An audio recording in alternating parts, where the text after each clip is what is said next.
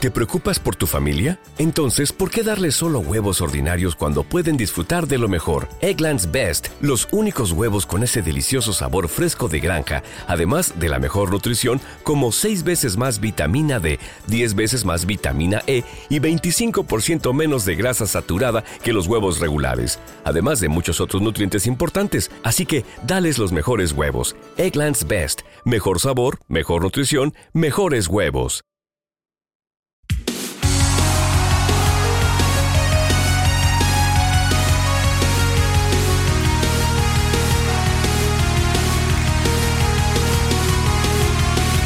Saludos y bienvenidos a una nueva edición de Dulce Compañía. Mi nombre es Ángel González, conocido en el internet como Papo Pistola. En el día de hoy yo tengo a un gran amigo que yo conozco desde hace mucho tiempo, desde hace una década, yo creo que a esta altura. Eh, eh, y llevamos tiempo también en este mundo mágico de lo que viene siendo eh, creación de contenido. Porque él estaba haciendo videos para eso es cuando yo estaba haciendo videos para Meca Humano. Vamos a darle la bienvenida al gran Víctor Villamil. Gracias por tenerme aquí, Ángel. Un placer estar aquí contigo y un placer estar aquí contigo también. Eh, yo lo conozco a él hace mucho tiempo y yo puedo decir que lo conozco casi como me conozco a mí. Lo cual es... No tanto. No tanto. O sea, todos los días se descubre algo nuevo todavía. Por ejemplo, yo siento que yo tampoco sea, yo conozco cosas, pero no tanto, porque yo no sé cuál es tu color favorito. ¿Cuál es tu color favorito? ¿Sabes qué? Buena pregunta, porque yo, odio los colores. No, no. Estoy seguro que hubo una época de mi vida donde yo dije negro, bien emo, pero hace poco descubrí el amarillo y el violeta que por muchos años lo odié. El amarillo y el violeta, eso es una, es una combinación ya lo, ok, eso es, eso es Wario, básicamente. Eso es Wario, Cabrón. Eso es Wario. Okay. Y yo soy muy Waluigi. Me encanta Waluigi. so, el violeta me gusta desde más que el amarillo, pero de momento como que el amarillo también me tripea. Y la mostaza también. Ok. Tú sabes que yo creo que eso es algo... Porque yo también, yo tenía una fase en donde eh, eh, era como que estrictamente negro. A mí todavía, ahora mismo, ahora mismo estoy vestido mayormente de negro, pero es porque un, se, puede combinar con un montón de cosas. Un color versátil, Pero que me he dado cuenta que está más nítido uno poder roquear los colorcitos de vez en cuando. Es que es un poquito más difícil, yo creo. Yo, yo, yo no sé si es, es como que es life crisis, pero a veces me, últimamente me he visto como una caja de crayola. Yo ¿Tú sabes qué? Pues tú eres una de las cajas crayolas más estilosas que he visto en mi ah, vida. gracias. Yo pienso que eso está cool también. Eh, eh, eh, es una loquera porque yo sé que también en el, en el fashion, tú sabes, uno tiene que tener esta cosa de, de, Hay ciertos colores que son compatibles, que sí, ciertos tipos de patrones, pero de momento también... Eh, es parte del fashion eh, tú romper con esa regla, con que, que se joda, que, me estoy poniendo rayas verticales y rayas horizontales, que se supone que eso no se puede hacer, pero fuck it, es el estilo que uno está, que uno está haciendo. En verdad, eh, también descubrí las t-shirts blancas. Es algo que no es que no me gustaban, no es que no me gustaban, pero me daba miedo usarla porque yo soy una bestia y siempre me viro cosas, estoy al garete, mm. sudo. Eh, otra cosa que descubrí es que los desodorantes con aluminio eran los que me estaban tostando los sobacos. Espérate, ¿cómo que tostándolo? Cuando antes, yo supongo que todavía pasa si lo siguiese usando, pero antes yo usaba mucho como desodorante de crema blanca con alumí, con antiperspirante. Ok. Y las ticheres se me tostaban, se ponían duras en los sobacos, media ah, amarilla, como... Sí, sí, sí, sé lo que tú dices y eso es, eh, eso es Coño, yo iba a decir que eso es de las razones por las que yo no uso camisa amarilla, porque siempre pasa eso, porque yo soy, tú sabes, yo uso el, el, el, el, sí, un antiperspirante, es que no quiero decir marca, para, tú sabes, pues pero yo uso antiperspirante con aluminio, con zinc, eso tiene eh, sedimentos de seguro. Sí, microplástico. Exacto. La cosa es que yo, Ese es yo- el cabrón, es que tú lo dices. Y, y el, el, el, el desodorante ese que tiene los puntitos azules, que es azul. Sí. Azul es mi color favorito. A mí me cogen con esa mierda del mercadeo de puntitos azules en sí, mi es como el, desodorante. aqua- el Aquafresh para los sobacos. Es- Con, Exacto. con micromentas. Exacto. Pues la cosa es que yo lo empecé a usar porque me salió un día como un barrito en el sobaco y yo dije, ay, me dio algo. Aquí fue. Ah, no, me jodí. Eso es por estar usando antiperspirante y aluminio en los sobacos. Y dejé de usarlo. Era un barrito, so, se me explotó a, a la semana y, Ah. y piché. Y... Pero me di cuenta que me, me quedé usando este, este desodorante que pensé que no me iba a bregar porque no tenía antiperspirante. Me empezó a bregar y mis teachers empezaron, dejaron de hacer eso, dejaron de tostarse y joderse los sobacos. Y yo dije, ah, mira, que encontré una solución. Entonces, eh, también, que tam- lo sabía, pero nunca lo había puesto a prueba, es como que salen un día de sol cabrón con una t-shirt blanca, una t-shirt blanca completa. A diferencia de una negra, una roja, una azul, una amarilla, una lo que sea. Una blanca, como que se siente bien fresco. De verdad, o sea. Como tú- que fue, fue, lo- en mi cabeza, yo no sé si, si estaba arrebatado ese día y me fui en el viaje, pero yo dije, diablo, yo debo tener como 15 t-shirts blancas y usarlos los días soleados. Pero ahora mismo, yo creo que el, el issue también con esto de los desodorantes sin este sin antiperspirantes y los desodorantes que tienden a ser más naturales y eso, es que eh, tienden a no durar mucho. Y ya, Ah. y ya uno está medio stinky eh, al ratito. ¿Ha- ha- ¿Has notado? ¿Es, es así del caso con, con- con tu solución? Eh, dura menos. Dura Dura, menos. un poquito menos. Yo estoy usando unos que son Arm and Hammer, ¿es que se llaman? Que tienen la tapa amarilla. Ok. y me duran bastante. También pasa porque estaba usando un Lactobit que no se supone que estoy diciendo marca. No, no, este, este sí yo aquí. Para tu sponsor de Gillette. Exacto, es que este soy yo, exacto. Yo no, uno no sabe, no sabe. No, sí, es verdad, es verdad, es verdad. Que Pero toda- Lactobis, papi, yo uso esa crema para todo. Para todo.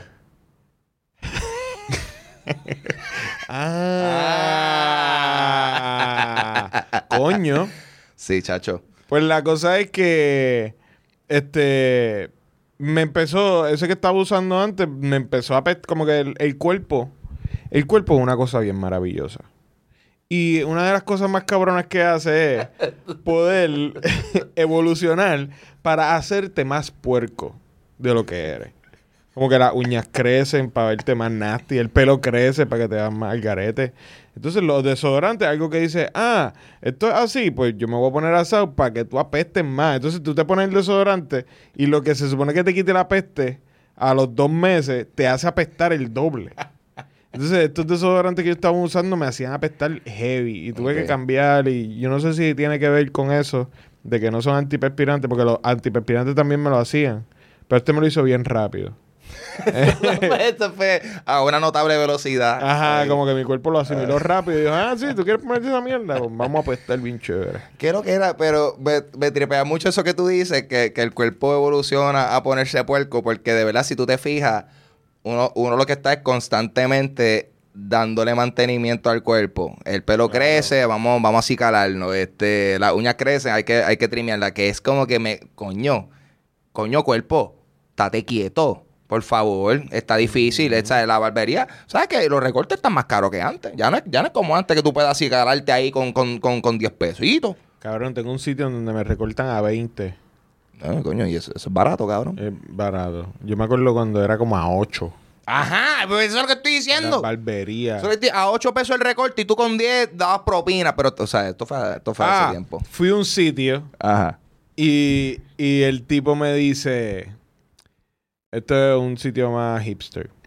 Hacho, aquí te damos un masajito cuando terminas, te damos un masajito en el cráneo con una maquinita y te ponemos una toallita que yo, el, el- el que me va a recortar dice, yo por eso pagaría 20 pesos fácil. Y yo, bueno, bueno, vamos a darle. Porque, exacto.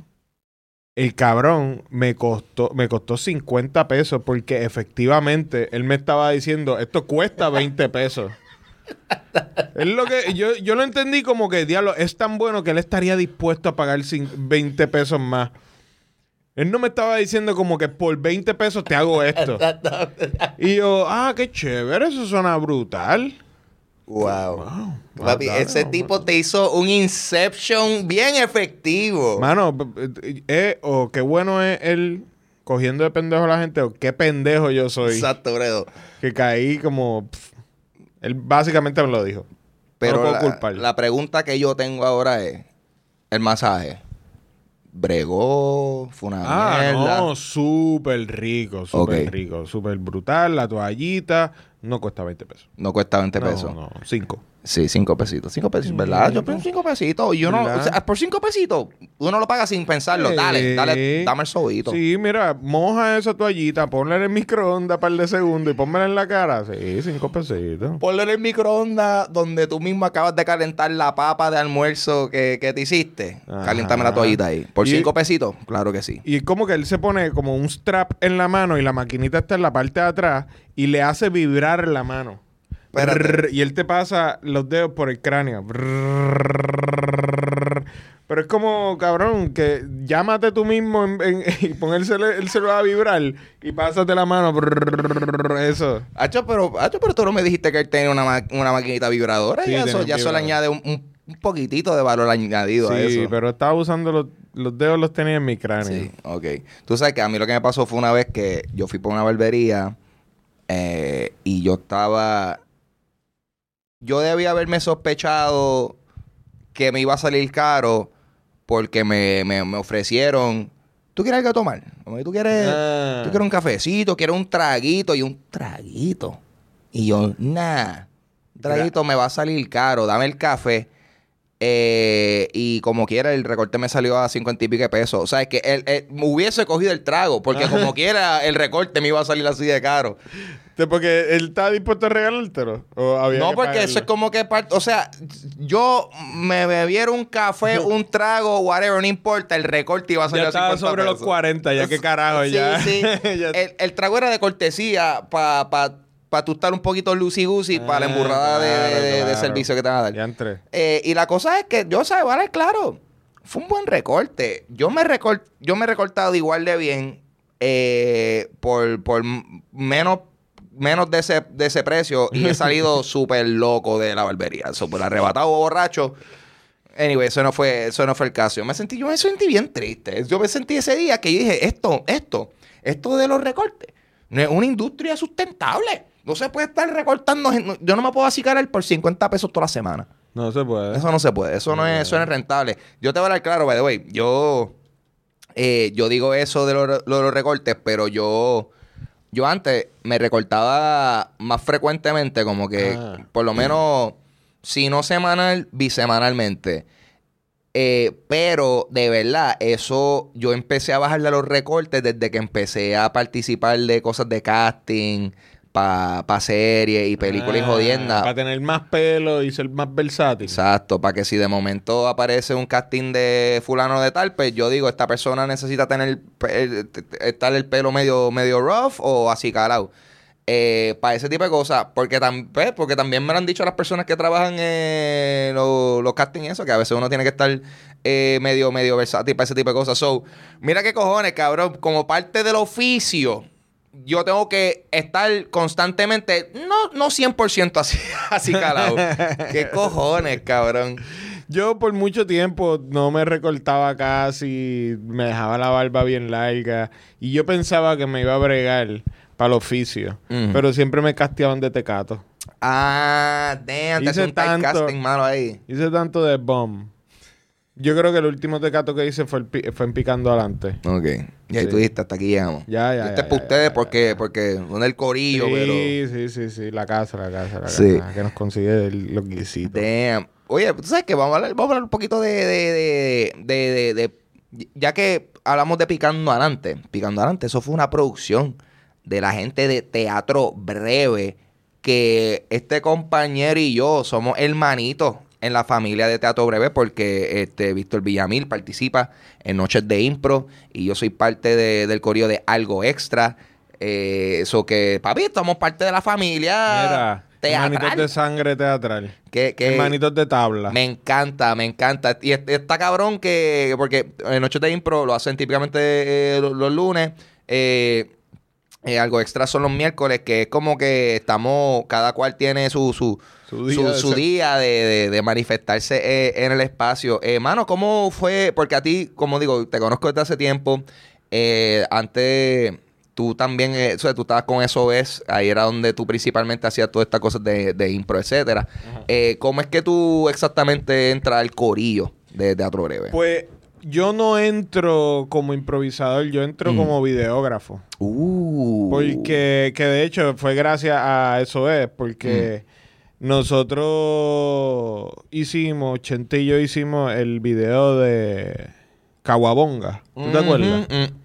Mm, claro que me acuerdo. En Caguabonga no se tiraron tiros. Claro que me acuerdo. Porque, este, ¿qué año fue eso? Como 2013. Mano, eso fue, sí, 2013, 2014. Yo me acuerdo tanto de eso porque cuando salió eso, yo hice un remix. Ahí yo estaba metiéndole por primera vez en mi vida lo que viene siendo como que producción de música, así como que uno meterse al Fruity Loop y meterle a la música y yo hice como que un dubstep remix usando el tipo de...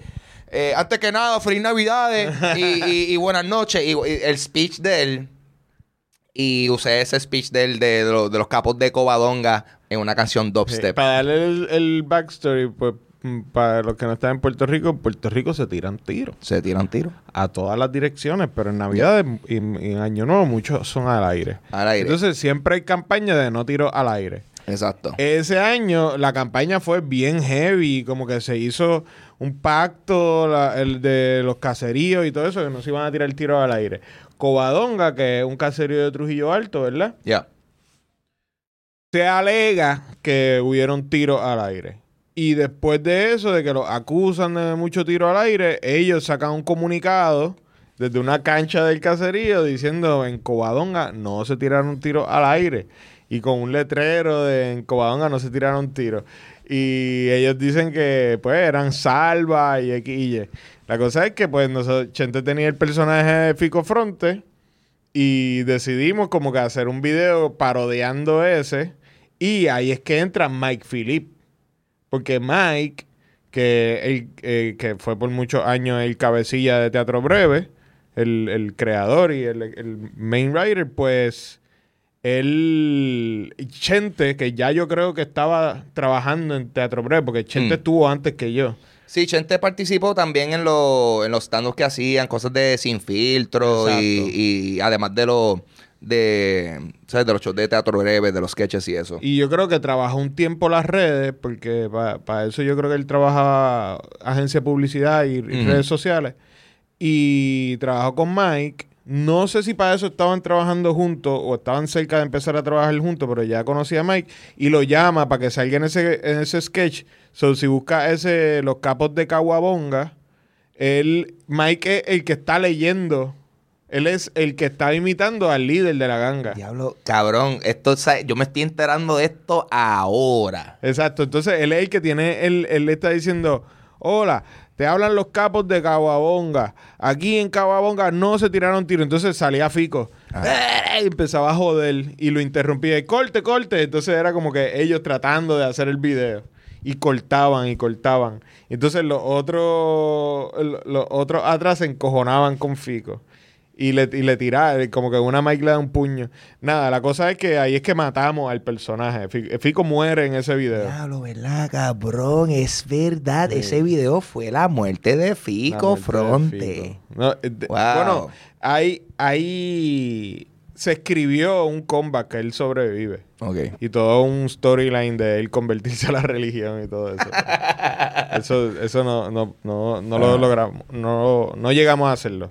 Pero la cosa es que este Mike sale de esa filmación pensando que ni isla, que, que hay garete.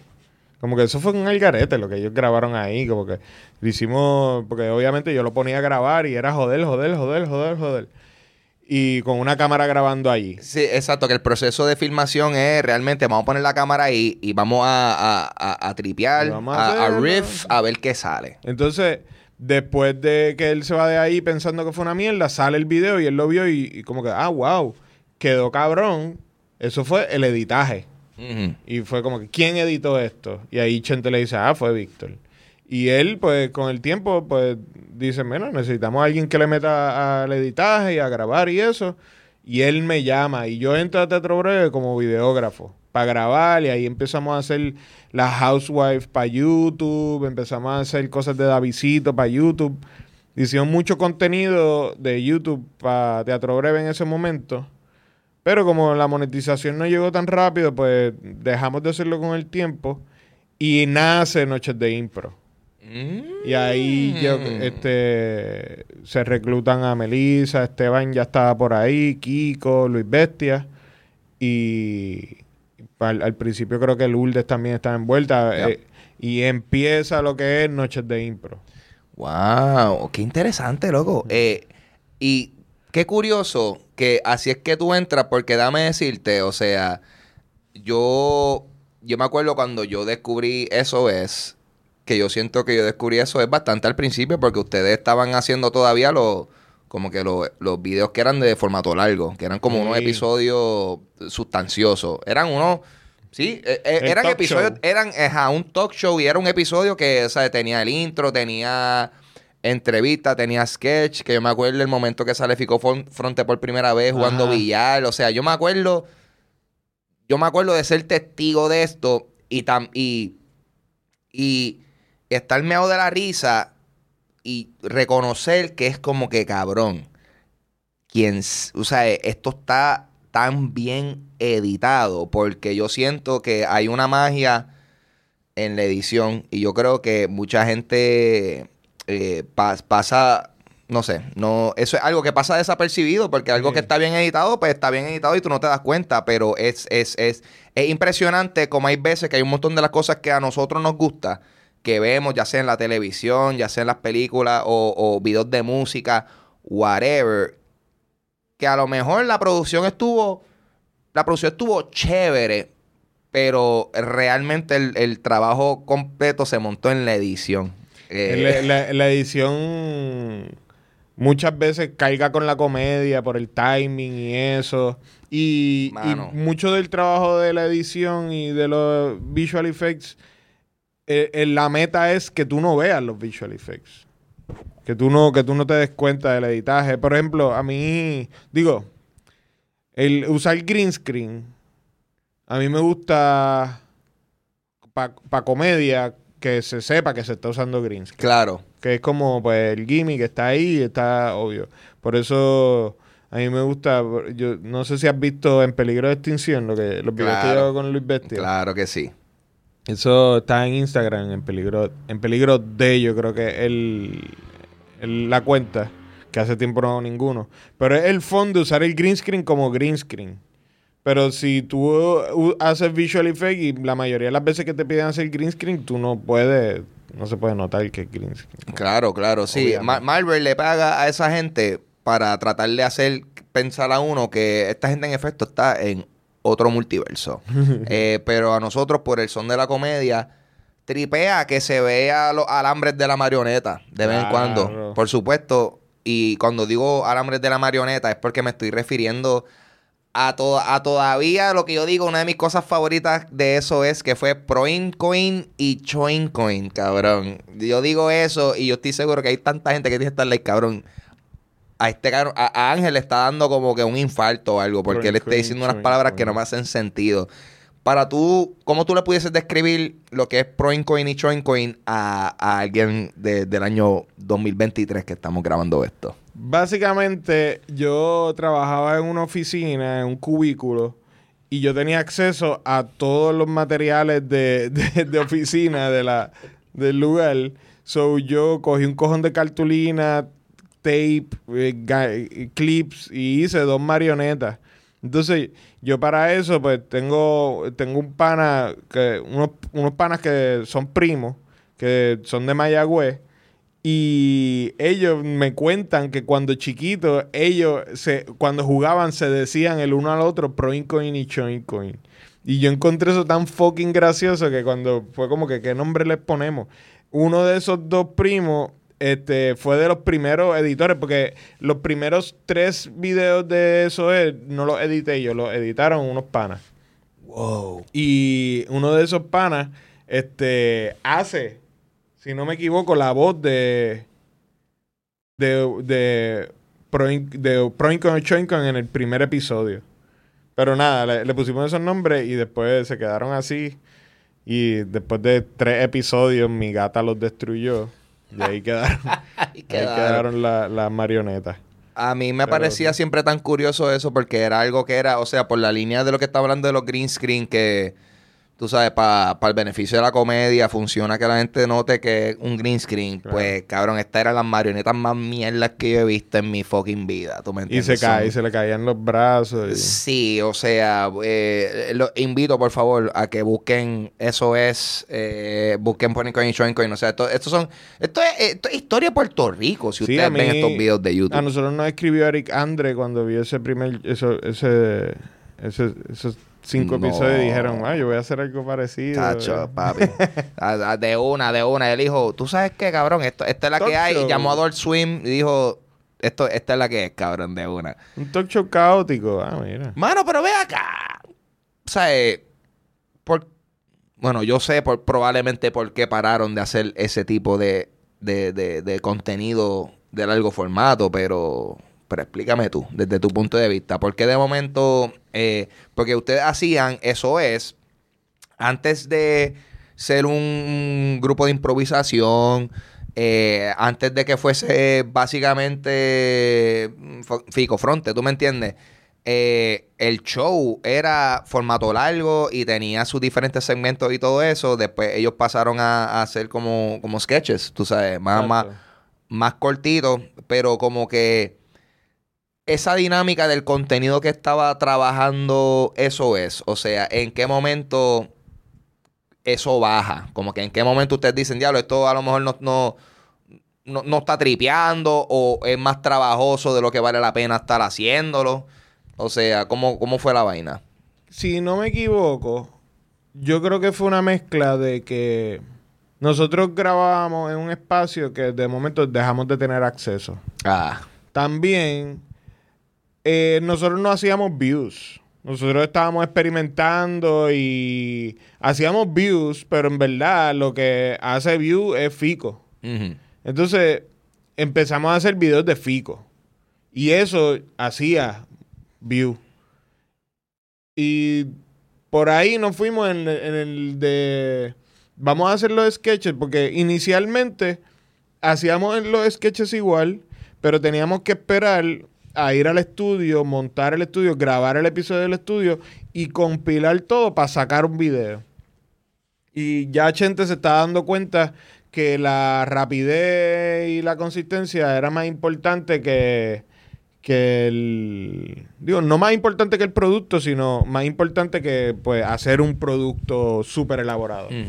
Y pues dijimos... Ah, creo que fue para cuando ya no teníamos acceso a ese espacio, que fue como que vamos a buscar otro espacio para montar un estudio y, y, continuarlo. O simplemente, igual que como estábamos haciendo con el show, que íbamos y grabamos sketches para después meterlo, pues vamos a hacer los sketches y ya. Y empezamos a sacar los sketches y como en nuestras cabezas, todo fue experimental.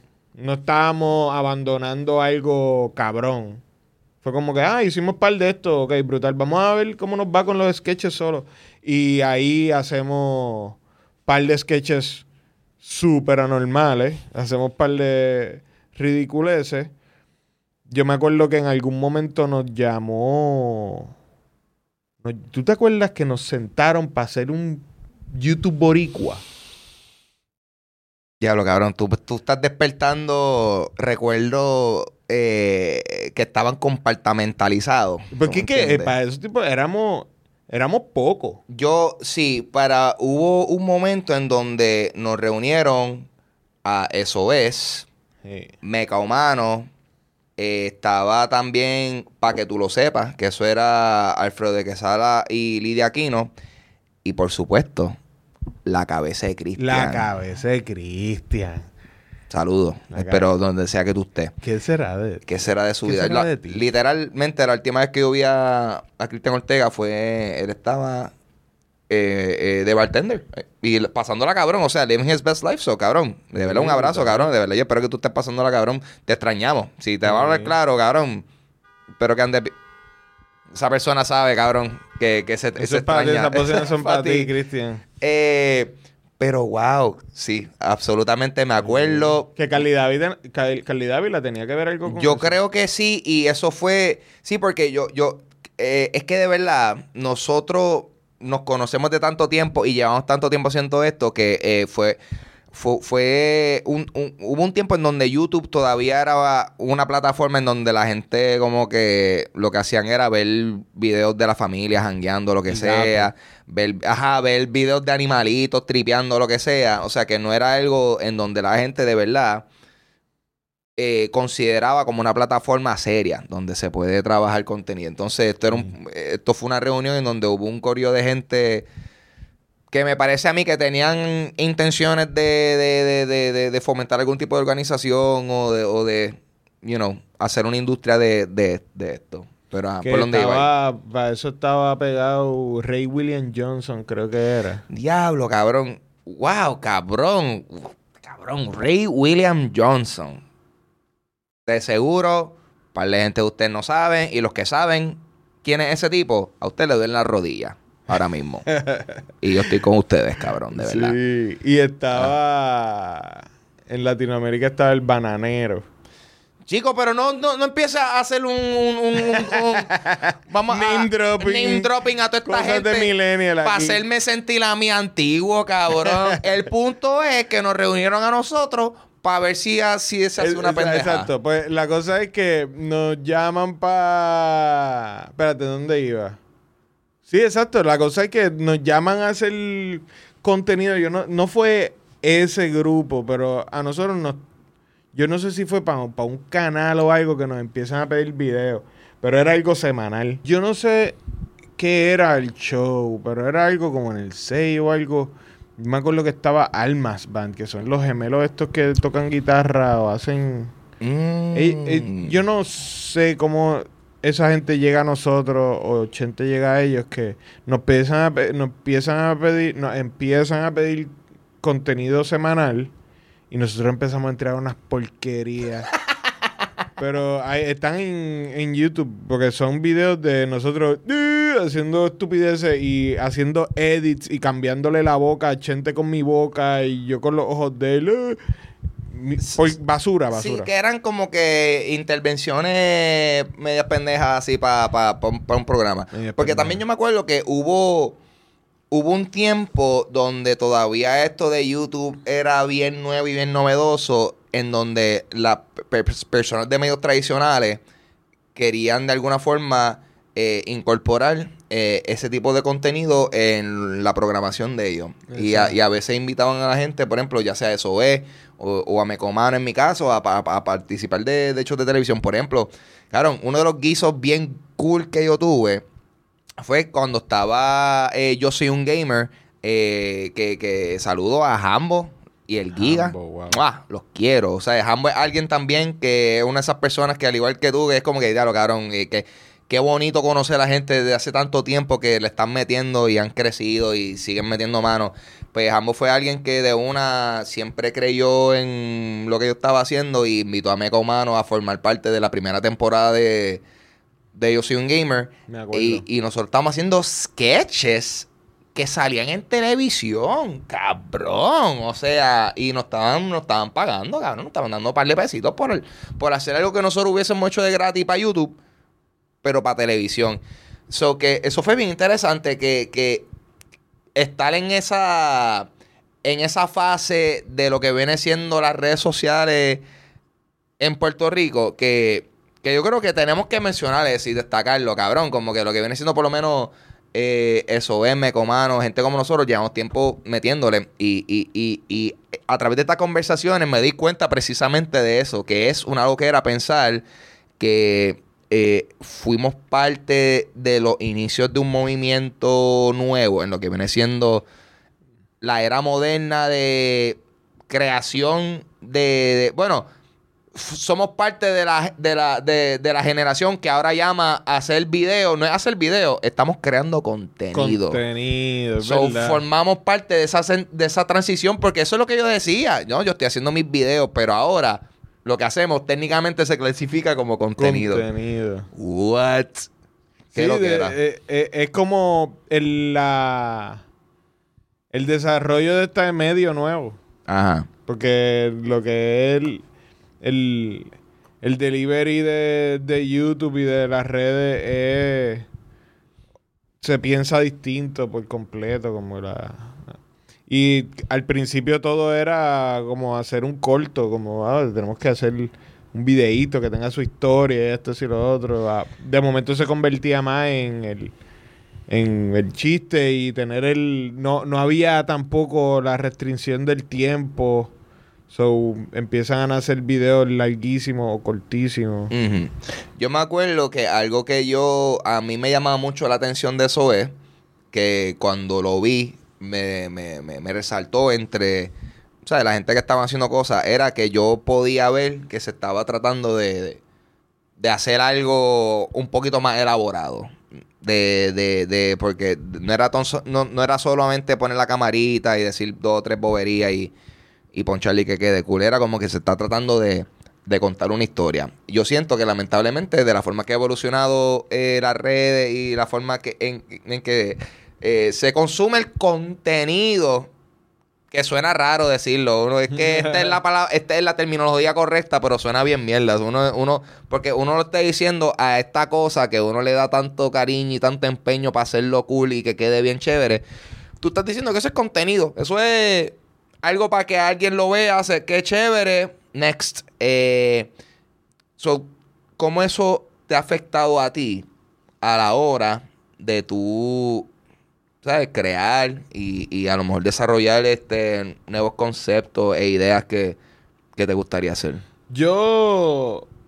Ah, inicialmente, yo siempre quise, pues, estar behind the scenes. Yo empiezo a salir porque Chente me pide, porque no quiere salir solo. Nosotros seteamos el set.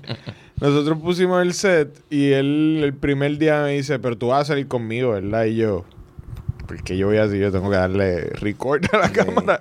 Ah, eso que tú, tú de por sí no necesariamente era alguien que te llamaba la atención estar frente a cámara. Yo inicialmente lo llamo a él porque él tenía arroz con pinga. El blog. Ya, el blog. Y yo le digo, mira, yo tengo una cámara. Yo te hago video. Wow. Mi, mi, mi approach inicial era, yo soy tu videógrafo, yo te grabo, yo te edito. Todavía yo no sabía editar, yo fui aprendiendo en el... Por eso los primeros los editó otra gente, pero... Ah, cabrón, tú conociste a Chente a través de que, o sea, tuviste el, blog de Arroz con Pinga y tú dijiste, esto está, esto está cool, cabrón, déjame tirarle a este tipo. Yo lo conocía ya porque ese panita que, que tenía un primo que se decían Proincoin Choincoin ah. era DJ también. Para los tiempos que Chente era DJ y hacía scratching. Entonces, esos dos panas que, que, él viene de Mayagüez al área metro, conoce a Chente y empiezan a escrachar. Y yo me acuerdo que un día yo voy con este pana a casa de Chente eh, y ellos van a escrachar. Y conozco a Chente ahí. Él, yo creo que me dijo una vez que pensó que yo era un morón o algo así. Eh. Súper. Que yo soy, yo soy. Yo soy lento, yo soy lento. yo puedo parecer lento al principio. La cosa es que este ahí es que lo conozco. Y lo conozco por, la escena de DJs y eso. Y después de eso, pues me entero de Arroz con Pinga, lo leo y le digo, cabrón, eso está súper gracioso, por favor, déjame grabar. Y ahí empezamos a hacer los videos y él me empieza a pedir que salga y yo pues estoy con él en cámara, pero no era mi intención. Que de hecho, nosotros empezamos porque también algo bien grande para esos tiempos era Twitter. Ajá. Twitter estaba como naciendo, Facebook tenía obviamente su, su cosa, pero en Twitter había como mucho discurso entre puertorriqueños en Twitter y de ahí nace Fetoso, que es mi, mi Twitter account. Entonces Chente tenía en el dote y, y él antes éramos Fetoso y en el dote. Y él cambió a Chente y como que se empezó a usar su nombre después, pero antes éramos Fetoso y en el dote y esos eran nuestros nombres de Twitter. Y empezamos a hacer los arroz con pinga awards. Diablo cabrón, Dios mío.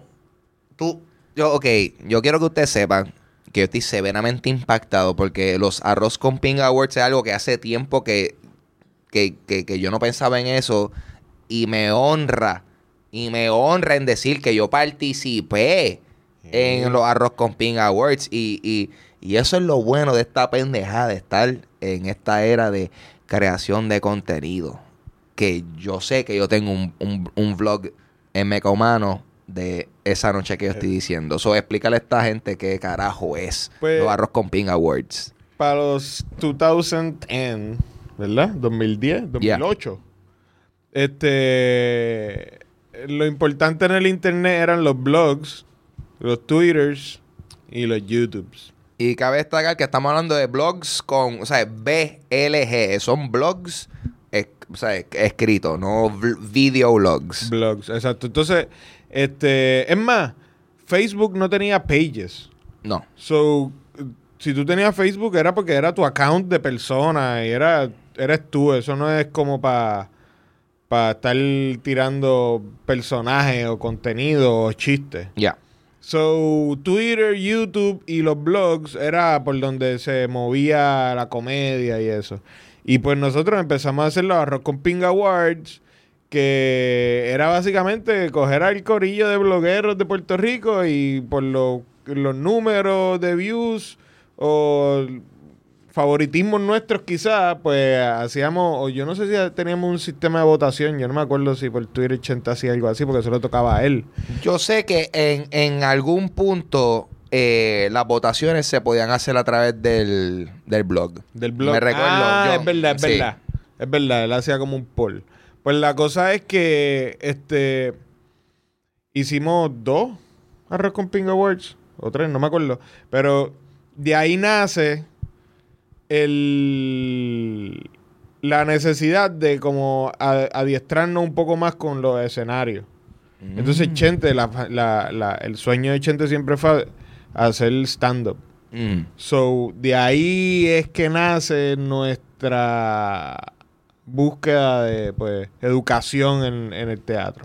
Coño, perfecto, porque precisamente te quería preguntar eh, eso de, eh, o sea, cuando estaba hablando de noches de impro, era como que en, en qué momento tú sabes, hiciste eh, eso, eh, hiciste un par de cosas y en qué momento como que esta pendeja de las tablas o de hacerle improvisación en particular como que te llama la atención y ya estoy viendo. Pues Chente coge las primeras clases de impro y me dice, ah, cabrón, tienes que cogerlas, están brutales, la está dando la Lipid, que fue quien nos educó a nosotros y un montón de gente. Sí, la Lipid es la liga eh, puertorriqueña de improvisación teatral. Yes. Y la cosa es que y yo, ah, brutal, ¿qué? Ah, improvisación. Ah, esos son como un montón de hippies ahí, como, eh, inventando. un montón de hippies. Ah, teatreros, son locos, se ah. meten drogas. Bueno, yo me metí a drogas, pero. La cosa es que, este, ah, vamos a cogerle. Y yo, vamos, vamos a ver cuánto es, como 300 pesos. Y yo, bicho, es cabrón, yo no voy a coger eso. Tu diablo, cabrón, este taller. ¿Qué? Y él me dice, te lo pago. Y yo, ah, pues, si tú me lo vas a pagar, ah, pues dale. Entonces, este, yo cojo, yo entro a básico, él está en intermedio para cuando yo entro a básico, y en avanzado está Kiko. Y en mm. intermedio con Chente está Luis Bestia. Y yo estoy en básico con otra gente, pero la cosa es que mi...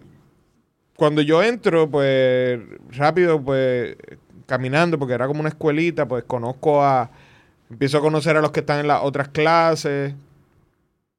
Ya se decía que Kiko era un genio. Porque Kiko siempre fue como. Este. el reconocido desde cero como alguien que era bien fucking gracioso y le metía. Sí, a mí me da, a mí me da cara que Kiko siempre fue el chamaguido de como que desde que estaba en escuela elemental, ese nene, ese nene vela, lo que ese nene va para lejos. Sí, no, él era una estrella desde el principio, fue cheerleader y todo. Sí.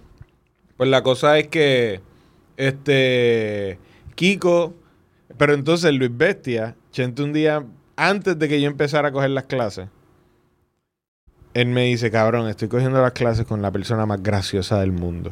Y que Chente me diga la persona más graciosa del mundo. Yo digo, ¿quién puñeta es esta persona? ¿Cómo? Si Chente considera que esta persona es la más graciosa del mundo, tiene que ser bien gracioso porque él es medio piqui y tampoco le va a regalar eso, ese título a nadie. Y me quedo como súper intrigado me olvido, empiezo a coger los talleres y un día en los talleres llaman a la clase de Chente al salón de nosotros. Ah. Y es como van a hacer un ejercicio que es de atención, de, de como foco. Entonces, el ejercicio de foco, que una de las cosas más cabronas de aprender impro, que debería aprender todo el tiempo, todo el mundo, es hacer el ridículo.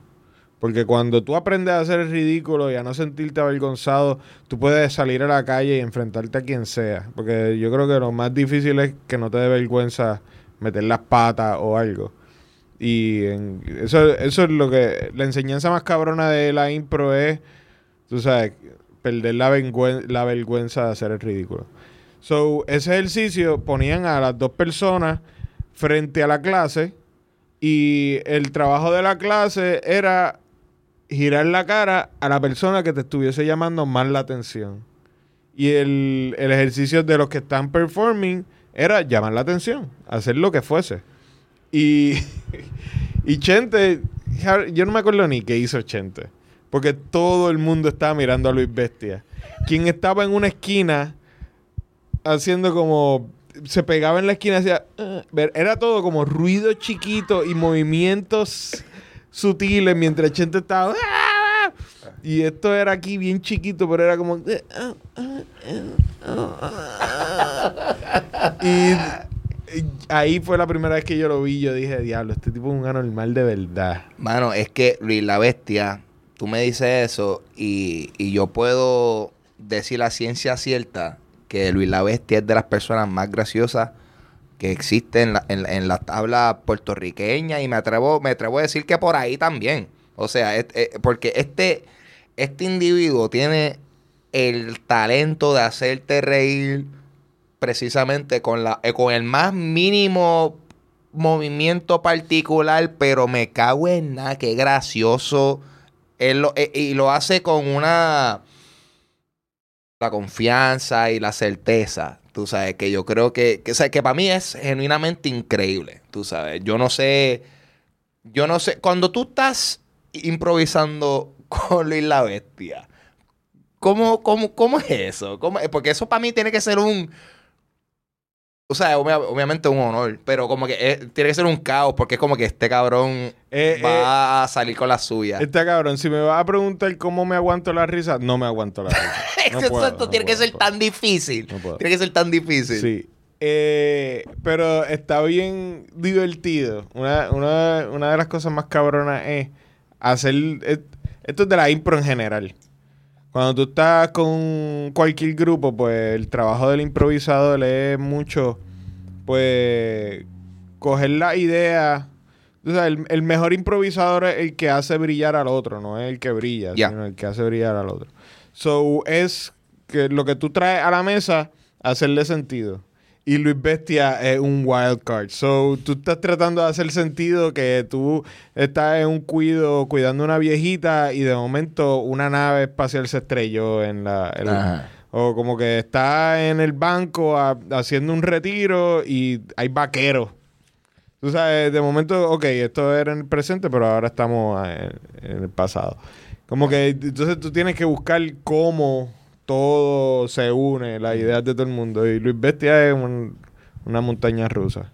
Eh, estamos hablando ahora mismo de la impro, pero también has practicado eh, diferentes eh, tipos de, artes escénicas. como por ejemplo lo que viene siendo este, obras, de, obras teatrales, o sea, los sketches y, y, el stand-up. ¿Hay alguno de esas, de esas destrezas que, que, que es la más como que te tripea y es la más que te llama la atención? Pues la, la impro es la más que me divierte porque me siento cómodo y juego. Algo bien importante es con quién juega.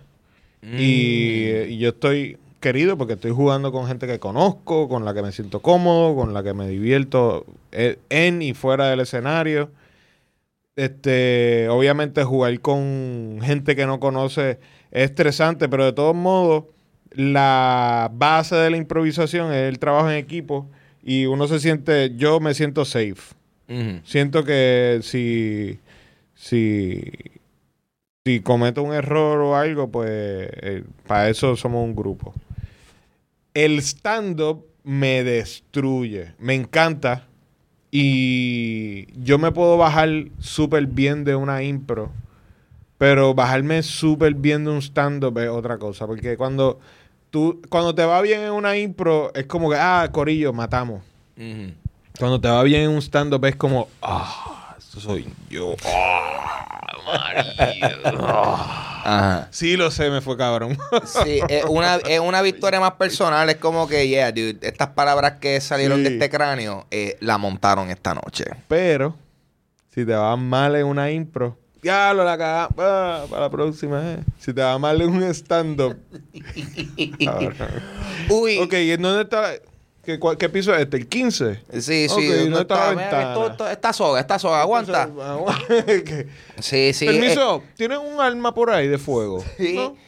Es, es, una loquera porque sí, el, el stand-up yo creo que por eso en parte es por la razón por la cual a mí me gusta un montón y es porque se siente que es un espacio que es como que cabrón, tú tienes que asegurarte de mandar fuego con lo que estás diciendo porque estás tú, nada más. O sea, esto te toca a ti, entretener a estos individuos. Dicho eso, a mí me fascina tanto ver las dinámicas entre eh, grupos de impro que, que tú sabes, como que, que, ya se conocen, que hay un tipo de complicidad que es como que, man, esta gente es bien evidente de que ellos van a ir a todas entre ellos mismos, nadie va a dejar que el otro fracase, un constante nivel de, de elevar al prójimo. Y, y, y yo siento que es una dinámica que eso es, sea, tiene, tuvo. Eso, esa es la magia de, de, de, ese, de, esa agrupación. Eh, ¿Qué tú sientes que fue algo que, que, permitió que ese tipo de dinámica ocurriera eh, en ese grupo? O sea, fue algo que ocurrió orgánicamente, se trabajó para tener ese nivel de complicidad. ¿Cómo fue que entonces eso es e, e, ese line pesteral de, de, de, Chente, Fetoso, Luis la Bestia y Kiko? O sea, ¿cómo, cómo, cómo? Es que porque yo digo eso y es como que cabrón, eso es un. Esa es la Fania All Stars ahí, de cabrones. Eh, yo creo que había algo de cuando nosotros empezamos a jugar, que esto fue, fue bien loco porque cuando nosotros empezamos a improvisar, la impro tenía un... Había guerra en el mundo de la improvisación. Algo que le encanta al puertorriqueño es las riñas. Y en todos los ámbitos.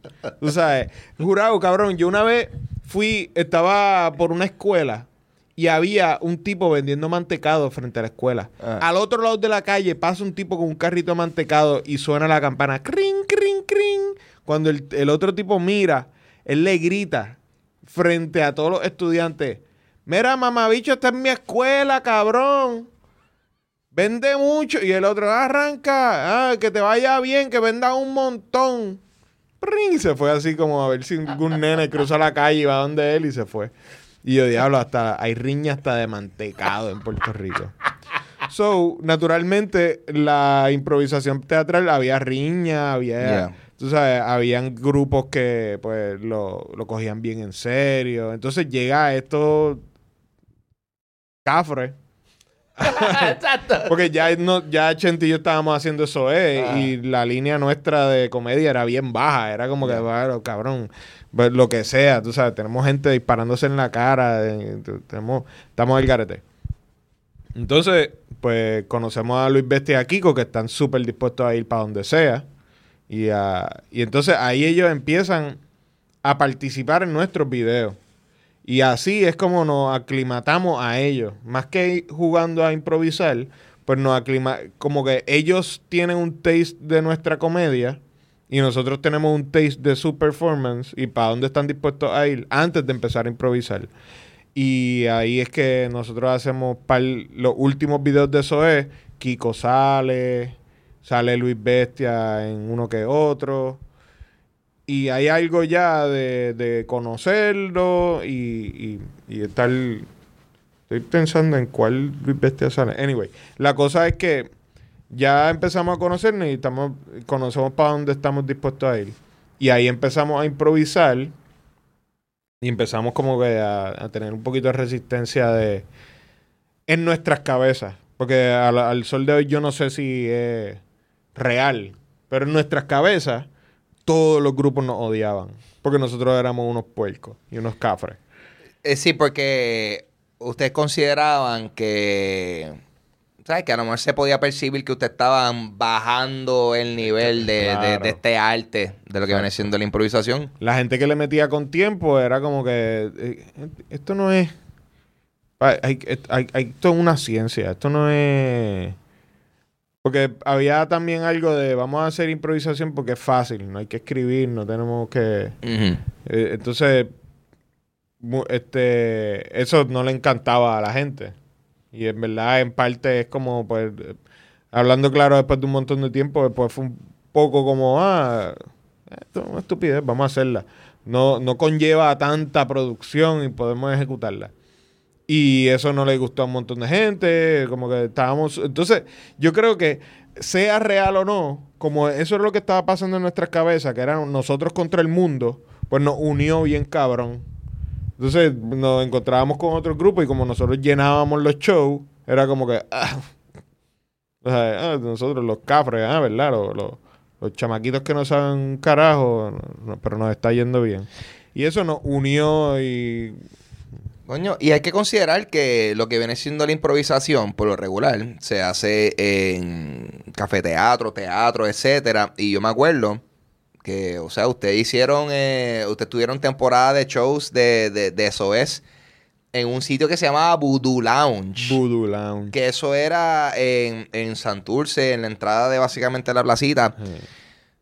Y eso era un sitio de jangueo en donde de momento por un tiempo se empezó a hacer show de eso, eso. O sea, que ustedes estaban llevando hechos de impro en espacios en donde no se hacen show. Es una barra. O sea, que por un lado es como que se entiende lo que a lo mejor las personas que estaban establecidas haciendo ese tipo de arte consideran que ustedes a lo mejor estaban por debajo, pero de esa misma forma ustedes estaban llevando ese arte a gente que no necesariamente irían a los sitios donde estaban haciendo impro. No, y, había, porque siempre ha habido como escasez de venues. Sí. Y me acuerdo de para esos tiempos que era como que, ¿quién nos da un espacio, una esquinita? Y yo creo que los primeros shows, las primeras veces que yo vi impro teatro, creo que vi a Teatro Breve en Punto Fijo, llegué a ver a Teatro Breve en Taller C, pero recuerdo haber visto también creo que fue Esteban y, Fernando Castro en algún en alguna otra barra o tarimita pequeña en un restaurante o algo. Que casi siempre era así, como medio barra, medio lugar pequeño. Pero nosotros estábamos como en una disco, era como más, más dembow y más garete. Y también teníamos a Ruti, que era como bailaba entre impro. Diablo, Ruti La reina de eso reina es. de eso es. Que literalmente, exacto, eh, había un... eh, ella bailaba entre los, En entre los juegos. En los 10 segundos de En planificación. los 10 segundos de planificación. Como que eh, decíamos, "Hoy- ahora vamos a jugar para adelante y para atrás. El tema es, se me cayó la chaveta. 10 segundos de planificación. Hacíamos como un mini powwow en lo que decidíamos y ella bailaba ahí al frente. Sí, sí, ellos hacían un círculo de oración mientras Ruthie estaba dándolo todo Dándolo para todo. entretener a la audiencia mientras que vino, vino para acá. a- la, la última vez que Lipid hace poco tuvo los 24, a- celebró sus 24 años con 24 horas de improvisación. ¡Wow! ¿Cómo fue eso? Porque yo vi eso y yo como que, espérate, explícame, ¿cómo que 24 horas de, de, de impro aquí? En, eh, esto fue en, acá- aquí cerca, ¿cómo es que se llama el Ahí sitio? en- en- se llama La galería. Galer- Galería, Impro Galería, Exacto. Impro Galería, en la Eleanor Roosevelt. En Roosevelt. Pues la cosa es que esta no es la de Eleanor, esta es la de Dominic. No, esta es la de Dominic, sí. La de Eleanor Roosevelt, exacto. Este, pues la cosa es que, ajá, este, Janivet, que es la, la, la, que corre la Lipid, nos dice, mira, queremos celebrar esto y queremos que eso esté. Estuvo gente decente, estuvo todo un montón de esos de grupos de esos tiempos. Creo que hubo en un slot, eh, jugó hasta Sunshine, yo no sé. Pero, este, trajimos, viajamos a Ruti para acá y lo hizo. Wow. Ah, porque, porque ella no vive aquí, en- ella, está en Puerto está Rico en ya. Estados Unidos, yo creo, sí. Wow, so, o sea, ustedes importaron, Nosotros ustedes importaron un elemento de histórico de lo que viene siendo eso es. Kiko, de hecho, Kiko. Que Kiko, no, no quitemos el crédito. Él se la tiró. La cosa es que, este, nada, la, la cosa es que un elemento como Ruti no era bien visto. Y nada, eso no... ¿Qué estás hablando? Estamos ¿Cómo hablando de los shows de impro en espacios donde no típicamente Ah, los espacios, los espacios, los espacios, Después de Voodoo, que era ese jangueo, que algo cabrón que hizo Voodoo es que cuando se dio cuenta que estábamos trayendo gente, nos preparó un escenario chiquito. Ah, es verdad. metimos luces. Como que hubo un desarrollo porque vieron la- el potencial. Y también teníamos a DJ Predator, Sí. que él hacía la música y tenía su booth de Y, DJ. y cabe destacar, que yo no sé qué ustedes se están visualizando, pero estamos hablando de que este es un sitio donde se, se janguea, de momento ponen una tarima, pero no es que hay sillas para tú sentarte a ti normal. Hay gente piso. eh, o, en la, o en las mesas que hay o en el piso. Así, bordeando la, la, la tarima, una cosa que yo creo que para mí eso también ha sido parte de la cosa bien nítida de todo ese tipo de cosas. Era que, porque se sentía tan, tan Como- crudo. Como Sí, que estamos sí. bien underground haciendo esta mierda. Era. Sí, y. Y de ahí nos fuimos para el ensayo, para, lo que es ahora el ensayo, pero para ese tiempo era el taller. Ajá. Del taller C cambió al taller y del taller el ensayo. Pero le- nos vamos al taller y hay como... Es un poco más teatral. Porque en el taller hay un escenario, es la primera vez que tenemos como un camerino pequeño. Y nosotros pues destruimos el taller. Y cuando digo destruirlo me refiero a que lo infestamos de ratas. Y eh, se, o sea, lo, pues, porque nosotros teníamos muchos sketches con peleas de comida. Cada vez que hacíamos. Cada vez que. Porque ahí, ahí empieza. Nosotros empezamos desde Voodoo a integrar sketches. Entonces empezamos. Eso es. No era solamente impro, teníamos sketches, hasta ponileo a veces y hacía música. Y era como que hacíamos. Si no me equivoco, era. Ponileo, impro, un segmento, un sketch. ¿O no? Ponileo, sketch, impro, sketch, impro y cierre. Algo así. La cosa es que, pues, muchos sketches tenían, este, obviamente, habían como el 80% de los sketches tenían un momento de eyacular. Alguien eyaculaba. y el prop de eyacular era leche. Sí. y era tirar leche en el escenario y, y obviamente pues, se festó de rata. Sí. Sí, resulta que tirar leche por ahí y, y, no limpiarla inmediatamente eh, jode el ambiente. Sí, pero le encanta las ratas. Le encanta la, la rata la pasan cabrón. La pasan cabrón. Pero resulta que las ratas eh, no, no, no, no, son patrones contribuyentes. Vamos a decirlo de esa forma. Es bien curioso porque yo me acuerdo que ese fue el momento en donde Soet de momento empieza a hacer este como que shows, como tú dices, un poquito más teatrales. Ahí se hace como que la novela, ahí se hace un show que era como espacial. 5000. Y ese fue el momento, como que ahí yo pude notar como que, ok, esta gente está, están eh, evolucionando el formato de lo que están haciendo. Y empezamos a hacer stage y props y toda esa cosa. Teníamos y, y, confeccionamos un tablerito de luces con faders y un montón de lámparas de esas de aluminio de Home Depot con clamps. Y ah, Idel entra, digo, Idel está del principio pero con el show de impro, pero empieza a manejar luces. Ah. Después de eso nos vamos para Celebrate igual, Celebrate lo destruimos porque Celebrate a lo último terminó en canto. Sí, Celebrate, de esos espacios que, mano, históricos. De verdad, da pena que ese sitio no está ahora mismo, pues, porque, pues, porque si estuviese, todavía estuviésemos haciendo show ahí. Pero eh, es más bien porque es un espacio que, que, coño, ahí hay historia. Hay historia. Hay tanta fucking historia y es bien triste que... que, que, y el espacio atrás estaba bien cabrón. Sí. Como que yo me tardé en apreciarlo. Porque eh, era todo makeshift. Como que el dueño era... Voy a buscar tablas que me encuentro por ahí, hago paredes, pero...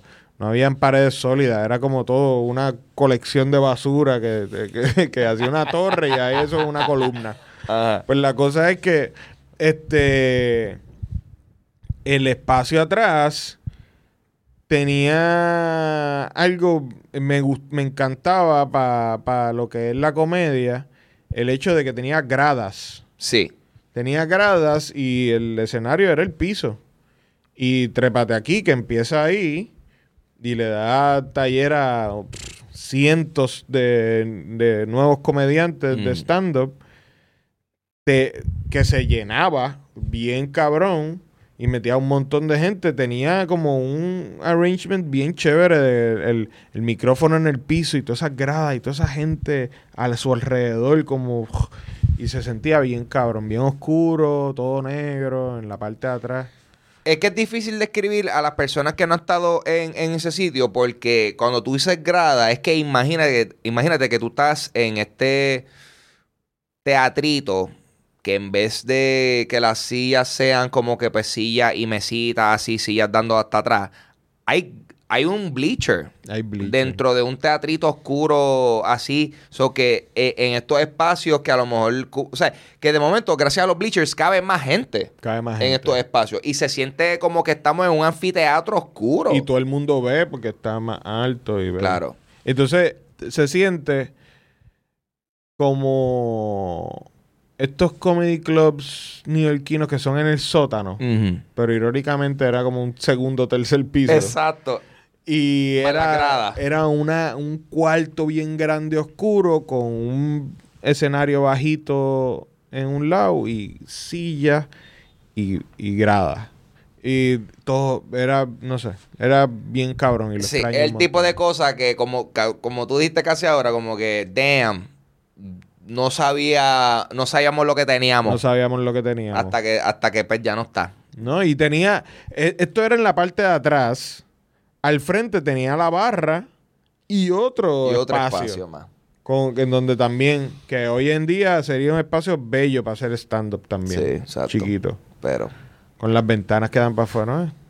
Pero Poli, ¿qué pasó, Poli, Poli, te queremos, cabrón. María, ¿por qué? Porque Eso fue el huracán. El huracán fue, que... porque la historia indica... Coño, cabrón, y tú y yo estábamos en esa. Lo que pasa es que también en Celebrate, en los últimos meses de la existencia de ese espacio, pues yo, yo estaba manejando el, teatro. También Víctor Villamil estaba eh, eh, en esas medidas. Nosotros estábamos haciendo varias presentaciones como Charlas Peck que vamos a tener que dejar eso para otro episodio, papi, porque ya estamos, ya nos fuimos a la larga en esta. Eh, pero que sí, en los últimos meses de, de Celebrate estuvimos hands-on, dándole cariño al espacio y, y, el huracán María terminó de darle el fatality. Al sitio, porque terminó de. O sea, el sitio de por sí estaba un poquito en decadencia, tenía sus cositas estructurales y de momento el huracán eh, hizo que el techo literalmente le cayera encima al sitio. Pero seguimos con la esperanza de que a lo mejor un espacio eh, magistral como ese se aparezca. Por ahora eh, seguimos haciendo show, gracias al coreo de teatro breve que tienen el, el, el, Chori Castro. El Chori Castro está bien cabrón. Dándolo todo. También este, gracias al Corrido Estando Pero, que entonces han convertido lo que viene siendo Punto Fijo básicamente en un es un comedy club, cabrón. Que, no es que es buen, cabrón. ¿Sabes qué? Porque mi experiencia de punto fijo había sido impro. Ahí estaba yo creo que gente decente. Estaba gente decente, yo me acuerdo. Y, yo, y yo, aunque es bueno, pues lo encontraba extraño que tenía gente como tan a los lados y no era al frente como solía ser. Ya. Pero para estando, cabrón.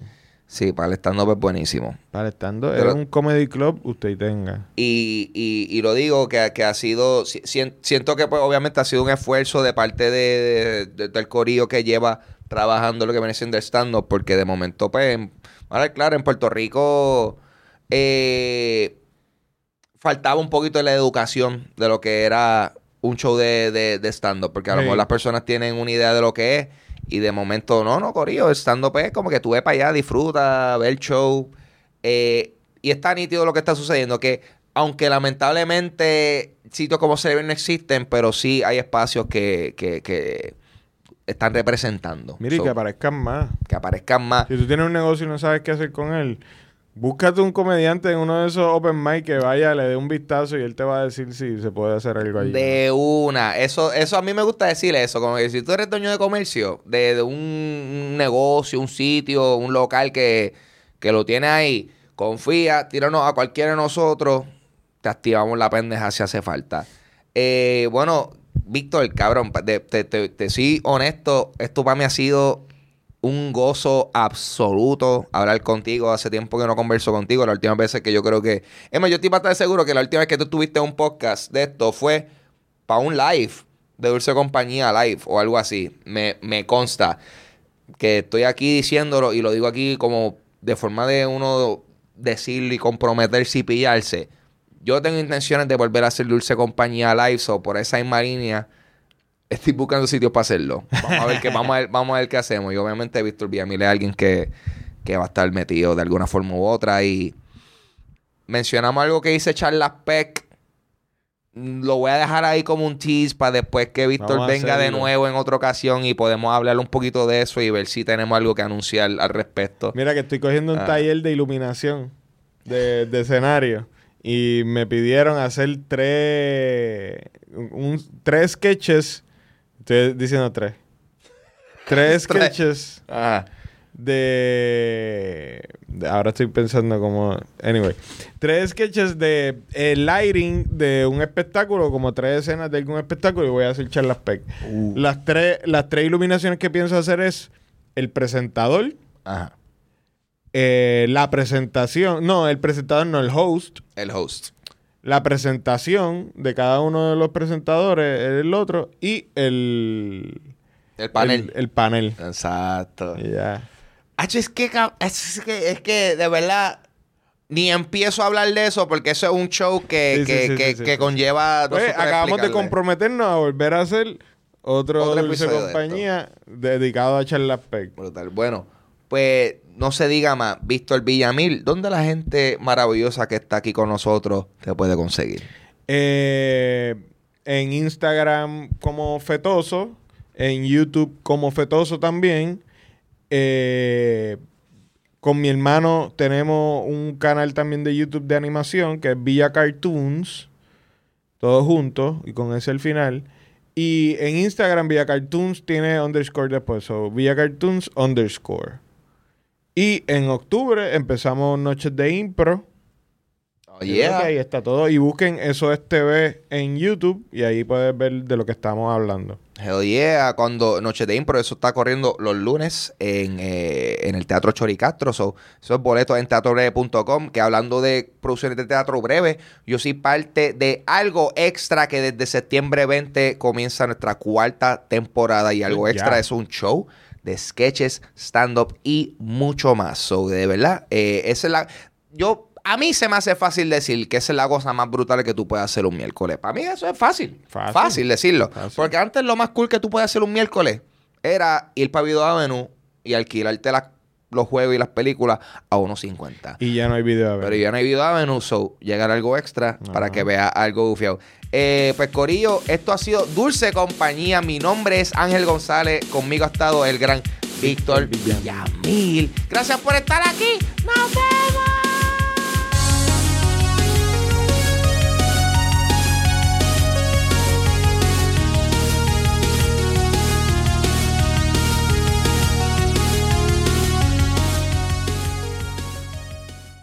With LinkedIn Jobs, we tap into a network of more than a billion professionals to help you find quality professionals quickly and easily for any role you need. Marketing wizards? Found them. Software engineers? Found. That project manager I could never seem to hire? And found. LinkedIn Jobs quickly matches your roles with candidates with the right skills and experience. In fact, 86% of small businesses get a qualified candidate within 24 hours. Post your first job for free and get started at linkedin.com slash spoken. That's linkedin.com slash spoken. Terms and conditions apply.